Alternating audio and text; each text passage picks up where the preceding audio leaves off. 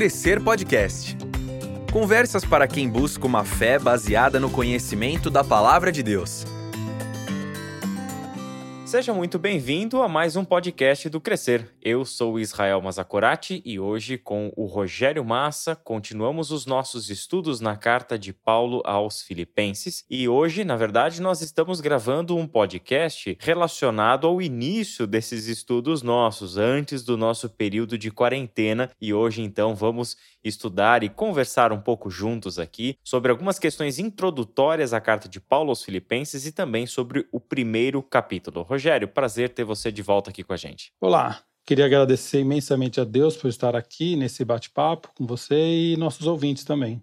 Pois é, Rogério, e os nossos ouvintes aí com certeza já, já devem ter ouvido os episódios finais, né? O, principalmente o, o terceiro e o quarto capítulo da carta de Paulo aos Filipenses. E hoje nós vamos fazer o caminho inverso, né? Agora a gente vai lá para o começo da carta de novo e vamos fazer algumas considerações sobre questões introdutórias dessa carta. Rogério, você era o professor da matéria juntamente com o Maurício Furlan, então eu vou deixar aí com você essa parte introdutória sobre como que você quer abordar uh, esse início de conversa sobre Filipenses. Pois é, eu fiquei pensando como é que a gente poderia abordar e eu queria sugerir uma sugestão de estudo, né, de como abordar o estudo da carta de Paulo aos Filipenses através de duas perguntas. A primeira é como é que a gente pode viver como cidadãos do reino no mundo, neste mundo? E a segunda pergunta é quais atitudes devemos ter quando pessoas ao nosso redor são hostis à nossa fé em Jesus Cristo?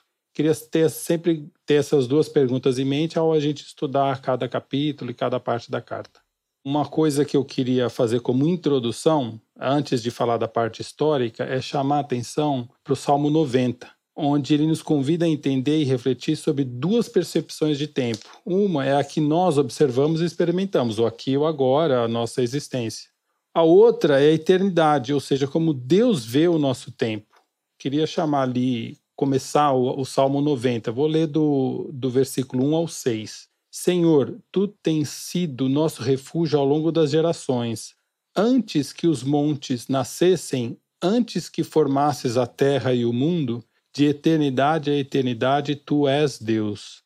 Fazem as pessoas voltarem ao pó quando dizes: retornem ao pó, mortais. Para ti, mil anos são como um dia que passa, breves como algumas horas da noite. Arrastas as pessoas como numa enchente, elas são como sonhos que desaparecem são como a grama que nasce pela manhã, pela manhã brota e floresce, mas à tarde murcha e seca.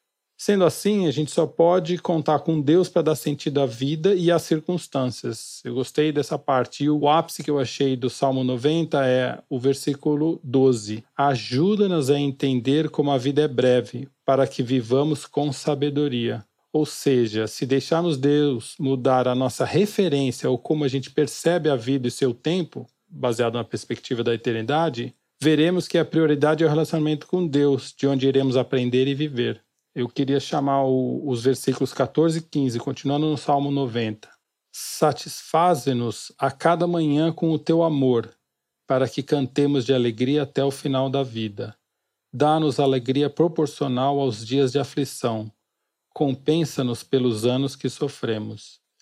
Eu entendi que esse salmo ele, ele chama muito a atenção porque muito que a gente vai conversar, estudar aqui na carta. Ele já mostra um pouco a visão de como é que a gente pode viver neste mundo como cidadão reino, ou seja, deixar passar, né, ou passar mesmo por uma transformação do nosso entendimento através do relacionamento com o nosso Senhor Jesus, ao vivermos essa vida em seus momentos felizes, sofrimentos e provações ou seja, um correto discernimento em relação às circunstâncias. Por isso, eu gostaria de começar o estudo situando a carta de Paulo aos Filipenses no tempo e na história, para a gente ter bastante a visão tanto no começo da fundação da igreja quanto o momento da, de quando Paulo estava escrevendo a carta. Perfeito. Eu acho que a, essa, essa tua percepção do trazendo aí a introdução, o Salmo 90, né? Como é importante nós vivermos discernindo o tempo em que nós estamos vivendo, né? Ensina-nos a contar os nossos dias para que alcancemos sabedoria, né? Então essa percepção é fundamental mesmo e com certeza, né? O período de vida de Paulo na redação de Filipenses e das demais cartas que ele escreve na mesma fase, né? Período de, de prisão, período de redação das cartas da prisão, uh, circunstâncias terríveis, né? Circunstâncias muito adversas. E, e, a gente aprende muito com o Paulo. Isso que eu gosto dos textos dele, né? Você aprende com ele uh, pelo conteúdo que ele escreveu, mas aprende muito quando você liga esses conteúdos com a situação histórica em que ele escreve esses textos, né, Rogério? Ele não está simplesmente colocando um texto técnico ou teórico, ele está sempre explicando o que está acontecendo na vida dele ou na vida das igrejas. Ele está sempre se referindo ao, ao momento histórico dele, né? É isso mesmo, Rogério. E aí você falou que você ia situar então essa carta para nós no, no tempo e no espaço, né? Então pode fazer isso. Vamos lá. Isso. Eu estou usando o entendimento de que essa carta foi escrita nos anos de prisão dele, prisão domiciliar dele em Roma. Então essa carta foi escrita mais ou menos entre os anos 60 e 62 depois de Cristo. Juntamente com as cartas de Efésios, Colossenses e Filemão, são chamadas cartas da prisão, né? E ele então escreveu essa carta nesses momentos ou nesse período que ele estava preso em Roma. Filipos é uma cidade ali na Grécia, a origem dela é lá uh, 363, 368 anos antes de Cristo, na época do Império da Grécia, Alexandre o Grande, o pai dele, uma homenagem ao pai dele, né? No momento que Paulo está escrevendo a carta, Filipos é uma colônia romana, é a principal da região ali, né? A gente vê isso em Atos 12. E, como sempre, Paulo está num centro estratégico, né? A diferença ali é que a cidade é um centro estratégico entre Ásia e Europa, que era uma via que ligava de leste a oeste, né?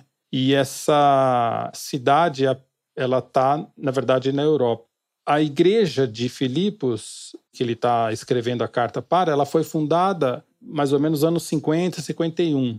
E ela é a primeira igreja da Europa. E a gente vê ali em Atos que é um movimento direcionado por Deus. Paulo estava subindo para o norte da Ásia, mas Deus, ele entende o direcionamento de Deus para a região ali de Filipos, que vai fundar a primeira igreja ali. Era, era a segunda viagem missionária de Paulo. Estava com ele Timóteo, Silas e Lucas.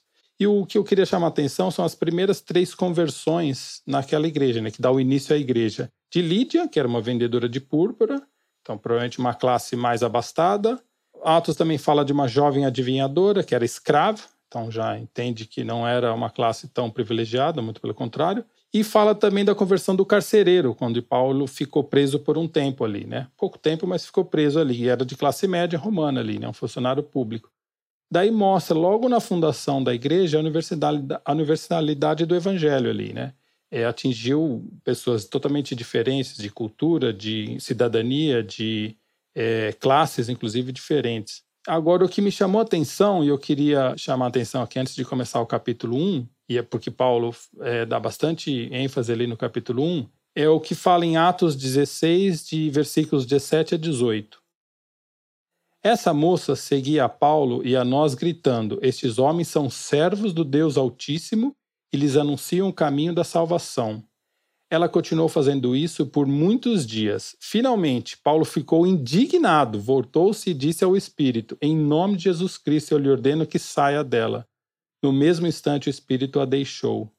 Que interessante. Paulo, a gente vai ver no capítulo 1 que ele dá uma ênfase muito grande a pregar o Evangelho. Mas ele também mostra que o privilégio de anunciar o Evangelho é para nós, os discípulos de Jesus. Por isso que ele ficou indignado quando ele viu um Espírito falando da salvação, ou, ou pelo menos dizendo o que estava acontecendo ali, né?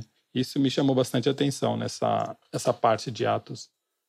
É, duas coisas que eu acho importante nessa tua fala inicial, Rogério. Uma, começando dessa última, né?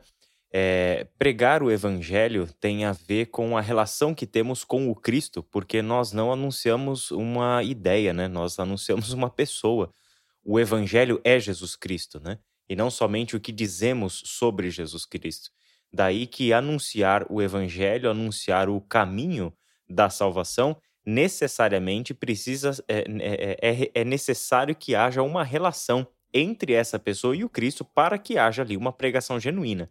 Então, pode-se dizer até coisas corretas, ou seja, condizentes com a Bíblia, no entanto, o privilégio da pregação é, necessariamente exige a relação né, de discípulo e Senhor, né, daqueles que foram salvos, reconciliados com Deus por meio de Jesus Cristo. Né?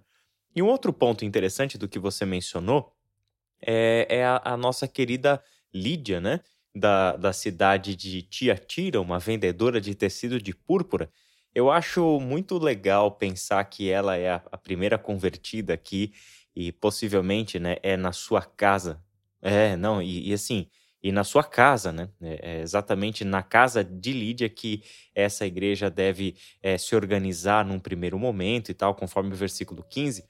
Mas é interessante que é, a, a, referência à sua cidade de origem, que não é Filipos, mas sim Tiatira, essa cidade só é mencionada no Novo Testamento em dois contextos, que é esse aqui de Atos 16, e Paulo nem está nessa cidade, só está sendo citada porque Lídia é dessa cidade.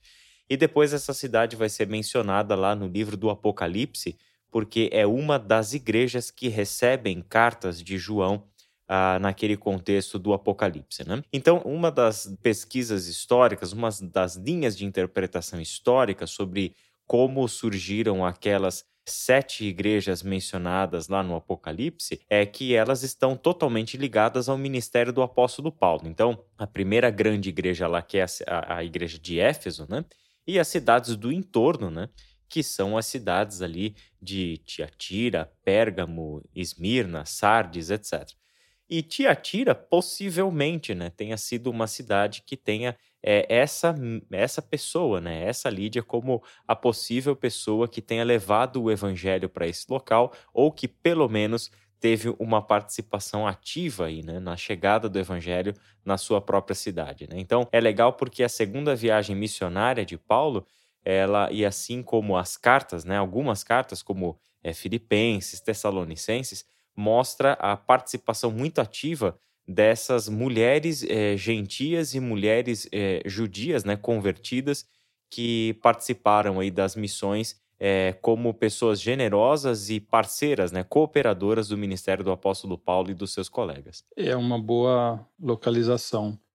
Eu queria agora falar também das circunstâncias, do momento histórico de quando Paulo escreveu a carta, tanto da, da, da, vida de Paulo, que ele vai descrever até o que está acontecendo ali, e as circunstâncias do, da igreja, por qual a igreja está passando. Ali, Paulo e Filipe estavam passando por grandes dificuldades. Esse é, um, é interessante colocar. A gente lê ali no capítulo 1, 29 e 30. Pois a vocês foi dado o privilégio não de apenas crer em Cristo, mas também de sofrer por ele já que estão passando pelo mesmo combate que me viram enfrentar e agora ouvem que ainda enfrento. Então, ele está falando bastante da. Ele entende a situação de Filipos, né?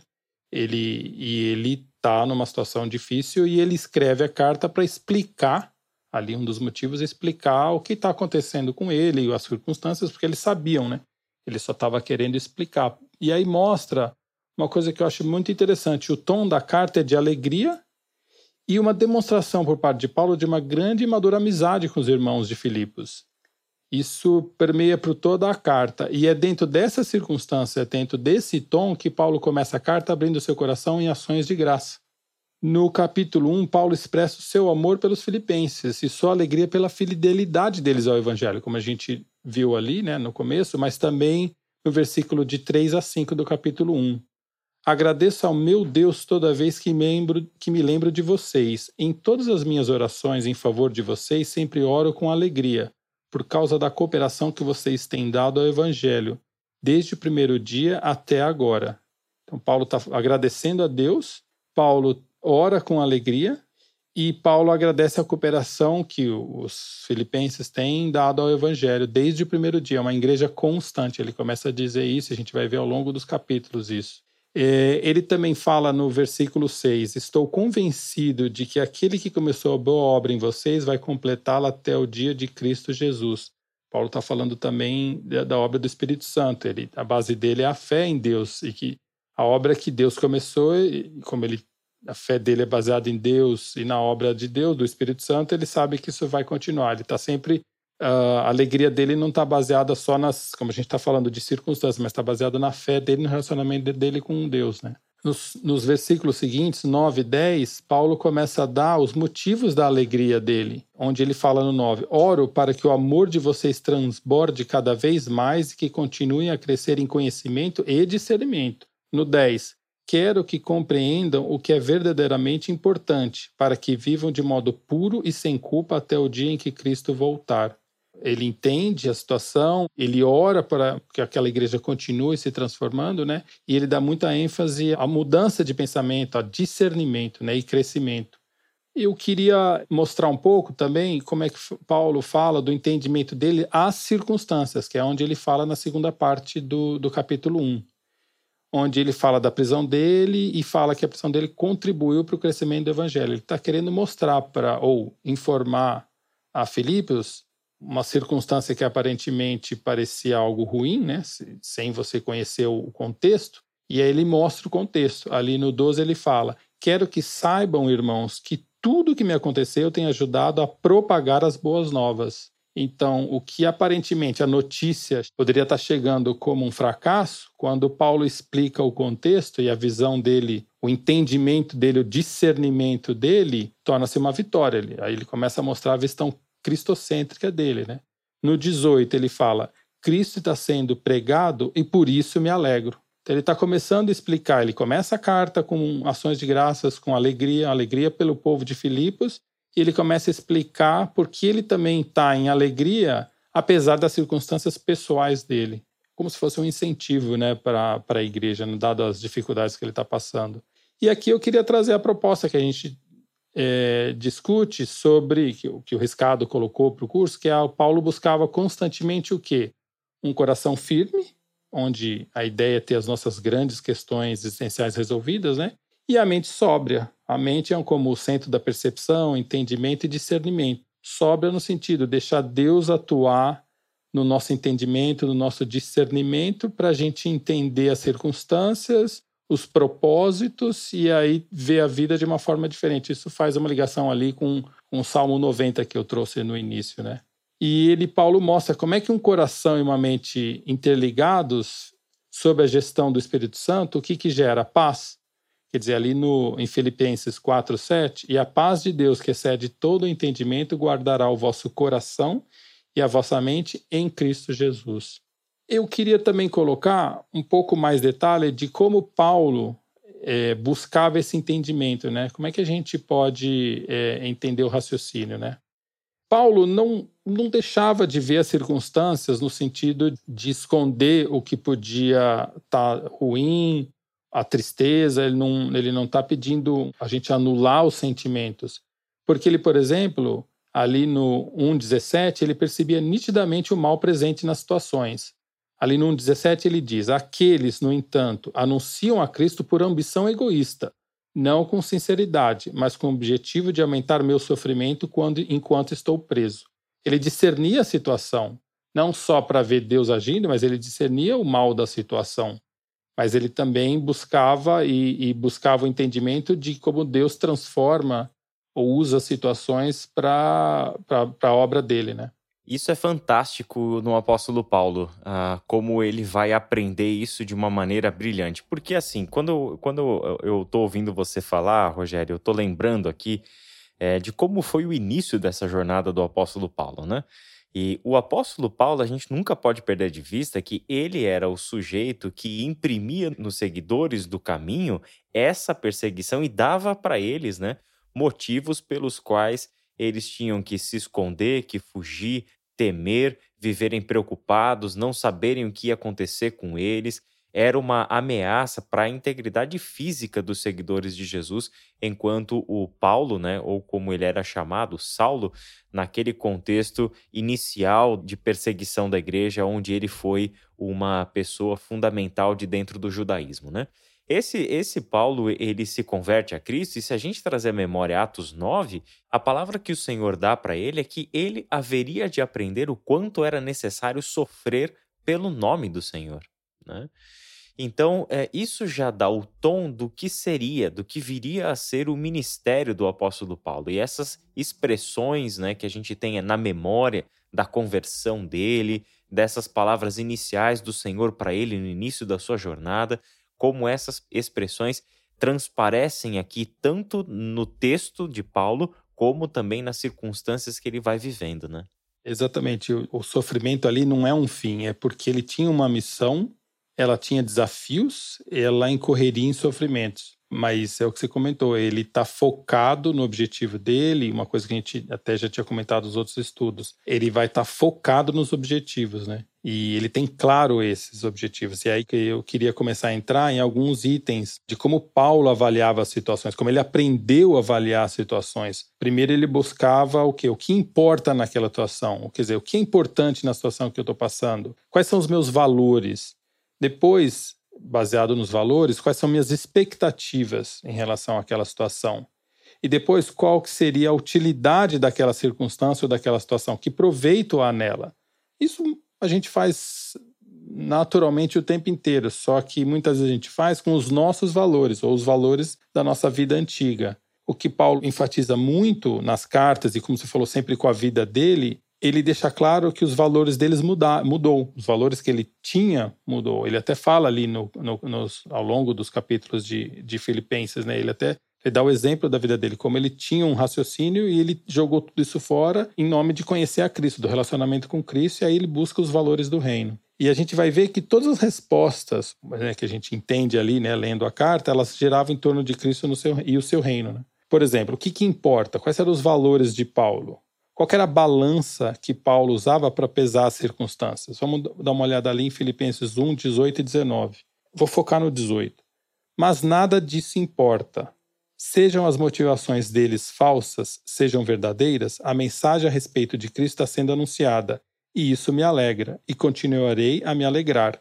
Ele está falando da época que ele estava preso, né? Ali, é, contando da situação dele, estava falando que por causa da prisão dele, como a gente viu, o evangelho estava sendo anunciado e até pessoas estavam sendo encorajadas ali onde ele estava, na região dele ali, né? E ele está dizendo que muitas pessoas estavam pregando de forma sincera e outras nem tão sinceras, até para machucá-lo. E aí ele conclui, mas nada disso importa. Sejam motivações falsas ou verdadeiras, a mensagem de Cristo está sendo anunciada os valores dele estão focados no evangelho. Como você falou, Deus chamou para pregar o evangelho para os gentios. E ele está cumprindo a função dele, ele está discernindo isso dentro da situação que ele está ali na, na prisão. Ele está vendo a obra de Deus ser feita. O foco não é a vida dele, não é como ele quer as coisas, mas como Deus está fazendo tudo acontecer, né? É isso mesmo, Rogério. E eu fico pensando aqui, né? Esse, esse, essa passagem ela é, é muito importante a gente ter um minutinho de reflexão nela, né? Verso 17 diz que aqueles, no entanto, anunciam a Cristo por ambição egoísta, não com sinceridade, mas com o objetivo de aumentar meu sofrimento enquanto eu estou preso. É interessante, né? A gente parar para pensar que tipo de pregação é essa e que tipo de motivação é essa que é anunciar Cristo por ambição egoísta com o objetivo de, por meio de pregação do evangelho, aumentar o sofrimento de uma pessoa que está presa, né? Então, contextualmente, uma das coisas que a gente pode afirmar sobre essas pessoas e sobre essa pregação eram as acusações. Isso leva a gente de volta também lá para o livro de Atos dos Apóstolos, né? Porque quando Paulo estava sendo levado a juízo, era necessário que os seus acusadores dissessem o porquê Paulo estava ali. E esses acusadores, aqueles que buscavam o sofrimento de Paulo, a prisão e até mesmo né, a, o extermínio do apóstolo Paulo, eram pessoas que se viam obrigadas ali a anunciar aquilo que Paulo anunciava. Diz, olha, ele, ele a gente trouxe ele para a prisão porque ele ensina isso. E ao dizer o que ele ensinava, o que eles estavam fazendo? Por uma motivação errada, por uma motivação de ambição egoísta e tentando causar sofrimento para Paulo, eles acabavam anunciando o evangelho de Cristo, né? Então a gente não pode de jeito nenhum usar esse texto como aquele pretexto, né, de que não, nós podemos pregar Cristo de qualquer maneira porque o importante é que ele seja pregado. Não tem absolutamente nada a ver com esse contexto. Este é o Crescer Podcast. Sua edificação é o tema da nossa conversa. Queria também continuar falando dos valores, né? Quer dizer, o que importa para Paulo, né? Em Filipenses de 3, 7 a 11. Nesse, nesse outro texto, deixa, Paulo deixa claro como a questão dos seus valores estava bem resolvida na sua mente. Lembra que a gente estava falando sobre um coração firme, né? E a mente sobra? Aqui estou falando do coração, as suas questões existenciais, né? Os seus valores também. Vou ler aqui, Filipenses 3, de 7 a 9. Pensava que essas coisas eram valiosas, mas agora as considero insignificantes por causa de Cristo. Sim, Todas as outras coisas são insignificantes comparadas ao ganho inestimável de conhecer a Cristo Jesus, meu Senhor. Por causa dele, deixei de lado todas as coisas e as considero menos que lixo, a fim de poder ganhar a Cristo e nele ser encontrado. Não conto mais com minha própria justiça, que vem da obediência à lei, mas sim com a justiça que vem pela fé em Cristo, pois é com base na fé que Deus nos declara justos. Ele está deixando muito claro que ele abandonou os antigos valores dele e agora ele tem os valores que vêm da justiça de Deus, pela fé em Cristo. Do ponto de vista base desses valores, todos os nossos valores, todos os nossos bases, né, elas vão gerar expectativas, porque eu vou querer que o mundo funcione da maneira com que os meus valores me então eu vou ter algumas expectativas, né? O que, que eu espero daquilo. Paulo levava a sério a fidelidade de Deus e as suas promessas, né? E elas alimentavam as expectativas dele no presente e no futuro. Vamos dar uma olhada no versículo 20. Minha grande expectativa e esperança é que eu jamais seja envergonhado, mas que continue a trabalhar corajosamente, como sempre fiz, de modo que Cristo seja honrado por meu intermédio, quer eu viva, quer eu morra. Está mostrando muito forte a expectativa dele e a esperança. O Filipenses 1,6 ele mostra também como, como ele se baseia a fé dele e quais são as expectativas, onde ele fala: Estou convencido de que aquele que começou a boa obra em vocês vai completá-la até o dia de Cristo, de, de Cristo Jesus. Ele está falando com a igreja né, sobre a obra que Deus começou ali e que vai ser continuada. Então, Paulo não tinha esperanças baseado no que ele gostaria que as circunstâncias fossem boas ou ruins, ou como ele gostaria que as circunstâncias se desenrolassem. As expectativas dele estavam sempre baseadas nas promessas de Deus. E ele discorre a carta sobre isso. E por último, ele coloca e ele sempre busca qual que é a utilidade daquela situação. Ou seja, que resultados aquela situação vai produzir. E a gente vê ali em Filipenses 12, 14. Vou ler o, versículo 14. E, por causa de minha prisão, a maioria dos irmãos daqui se tornou mais confiante no Senhor e anuncia a mensagem de Deus com determinação e sem temor. Ele está vendo um resultado das circunstâncias, da, da prisão dele, ele está vendo um resultado ali, e esse resultado salta aos olhos dele por causa, a gente estava vendo, por causa dos valores dele, que foram transformados. Né? E também no 19: Pois sei que, com suas orações e o auxílio do Espírito de Jesus Cristo, isto resultará em minha libertação. Então, ele, de novo, ele está baseado a fé e, a, e o entendimento da situação e a esperança sempre na palavra de Deus, no que ele conhecia do relacionamento dele com, com Cristo, né? A gente vê aqui, Rogério, uma coisa muito legal de Paulo também. Eu estava lembrando aqui enquanto você falava de 1 aos Coríntios, capítulo 15, verso 58, quando a gente vê em Filipenses o Paulo é, dando um relatório sobre o que tem sido esse tempo de circunstâncias adversas, de prisão, e como ele, com sabedoria, né, discernimento, ele tem aproveitado esse tempo para o progresso do evangelho, né?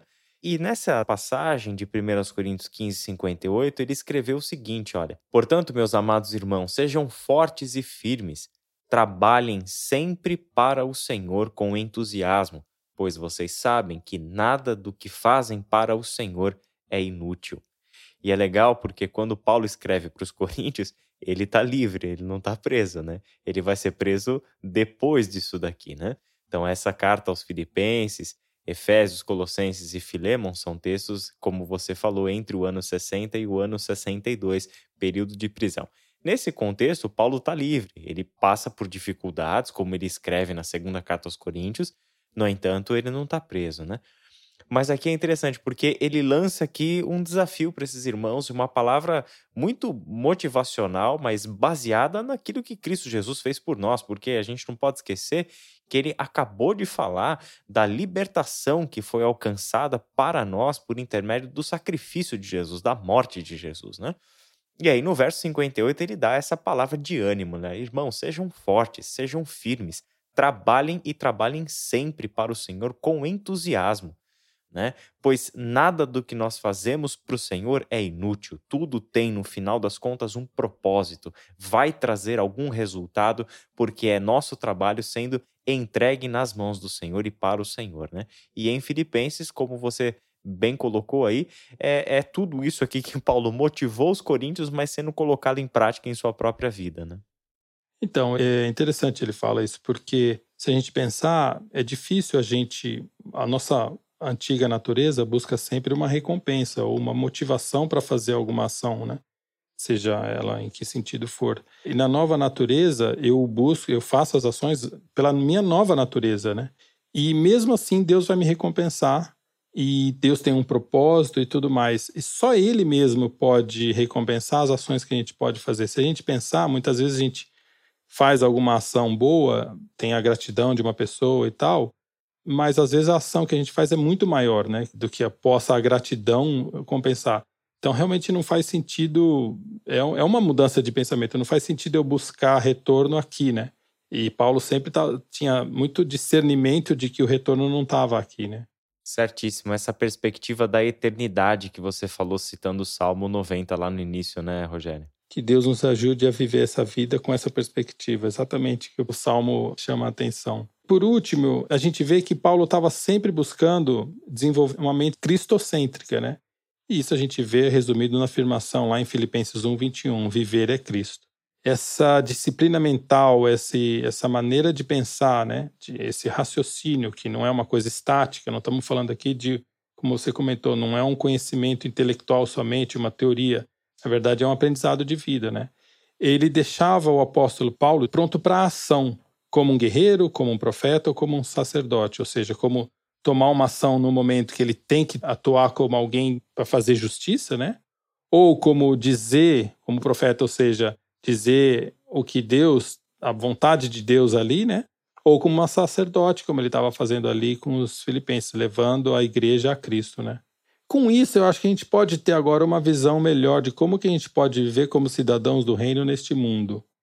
Então, baseado no capítulo 1, onde a gente entende as circunstâncias e como Paulo discerne as circunstâncias, a gente pode dizer que, tendo entendimento sobre as circunstâncias transformados através do relacionamento com o nosso Senhor Jesus Cristo, é uma maneira da gente viver nesse mundo como cidadão do reino amadurecendo o nosso discernimento através de mudanças de nossos valores e expectativas. Lembra que eu comentei sobre os valores de Paulo, suas expectativas, ele também fala ali na carta que ele mudou os valores dele, né? E mudando os valores, as expectativas agora vão corresponder com a realidade. Agora eu queria ir para a segunda pergunta: é quais atitudes devemos ter quando pessoas ao nosso redor são hostis à nossa fé em Jesus Cristo?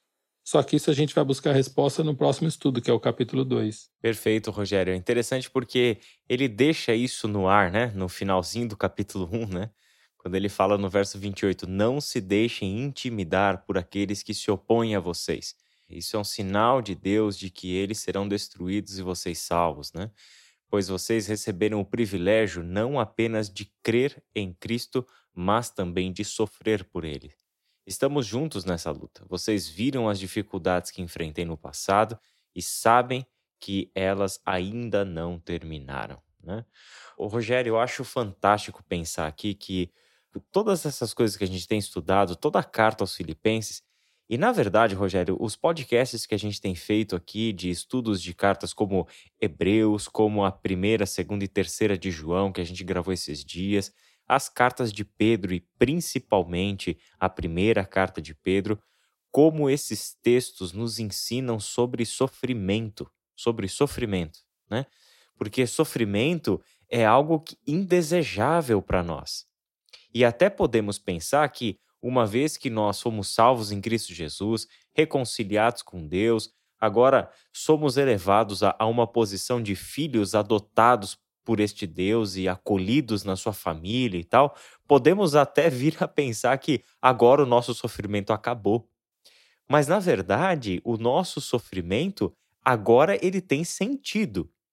Agora continuaremos neste mundo, passaremos pelas aflições deste mundo como qualquer outra pessoa passa, mas talvez de uma forma ainda mais intensa, porque vivemos na verdade do evangelho, vivemos pelo amor de Deus que está em nós por meio do seu Santo Espírito, vivemos de acordo com a Sua palavra, proclamando o Evangelho e fazendo o bem, mesmo que não sejamos recompensados pelo bem, e às vezes até o contrário, mesmo que sejamos maltratados por termos feito o bem. E o nosso sofrimento em Cristo Jesus, portanto, é, ele é ressignificado. Nós podemos olhar agora com uma perspectiva diferente. Então, eu acho que este é um momento muito oportuno, né? De encararmos o sofrimento com essa mente transformada, com essa mente que consegue enxergar as circunstâncias de uma outra perspectiva, né? Exatamente. E aquilo que Paulo se baseava também na sua fé, nas expectativas. A gente não sabe o que vai acontecer. Se vai melhorar, se vai piorar, se quando vai melhorar, quando vai piorar, quanto que vai mas também não é isso que importa, né? É eu entender o que está acontecendo cada um. A gente tem o acontecimento global, né? Toda a pandemia a, e aí as consequências de distanciamento social e tudo mais. Mas cada um está experimentando isso de uma certa maneira e cada um vai ter seu, suas circunstâncias, né? E tentar entender essas circunstâncias, o que Deus está falando ali, né? Mesmo porque Deus fala no sofrimento, como você está comentando, né? Até ele grita às vezes, né? É é aquela velha frase de um pastor que dizia que o sofrimento é um megafone, né? Por meio do qual Deus está falando conosco a todo tempo, né? Rogério, nós vamos ficando por aqui? Queria agradecer muito, é isso. Agora a gente começa depois no capítulo 2. Muito bom. O que eu gostaria de deixar assim vivo para nós, para você, Rogério, para mim, para todos aqueles que têm nos ouvido, acompanhado e, e vivido é, esse momento, né? No, estamos solidários em isolamento social. Então, a gente manter essa mente nossa sã, né? Mantermos a nossa mente sadia em Cristo, pensando nas coisas do alto e sonhando os sonhos do coração de Deus para nós. A gente não sabe o que está acontecendo nos bastidores dessa história e a gente não consegue enxergar a realidade já eterna, né? Mas podemos confiar naquele que é eterno. E eu gostaria de que essa mensagem de Paulo, que é um imperativo para nós, quer estejamos passando por momentos de bonança, quer estejamos passando por momentos de tribulação. Meus amados irmãos, sejam fortes e firmes. Trabalhem sempre para o Senhor com entusiasmo, pois vocês sabem que nada do que fazem para o Senhor é inútil. Rogério, obrigado pela tua participação, obrigado por mais essa. Queria agradecer também. Deus seja louvado. Amém. Amém. Nós vamos ficando por aqui. Crescer Podcast se encerra, mas os nossos estudos sobre Filipenses ainda continuam. Mantenha-se conectado nas nossas páginas nas redes sociais, no Spotify, Google Podcast, Apple Podcast, ou seja, escolha aí o seu canal para ouvir os nossos podcasts permaneça divulgando esse podcast para que outras pessoas também sejam edificadas por meio dessas nossas conversas em torno da palavra de Deus. Que Deus te abençoe e até o nosso próximo episódio. Este foi o Crescer Podcast, produzido pelo Ministério de Educação Cristã da Ibaviva. Ajude a divulgar esse podcast. Siga nossa página no Instagram e compartilhe educação.ibaviva.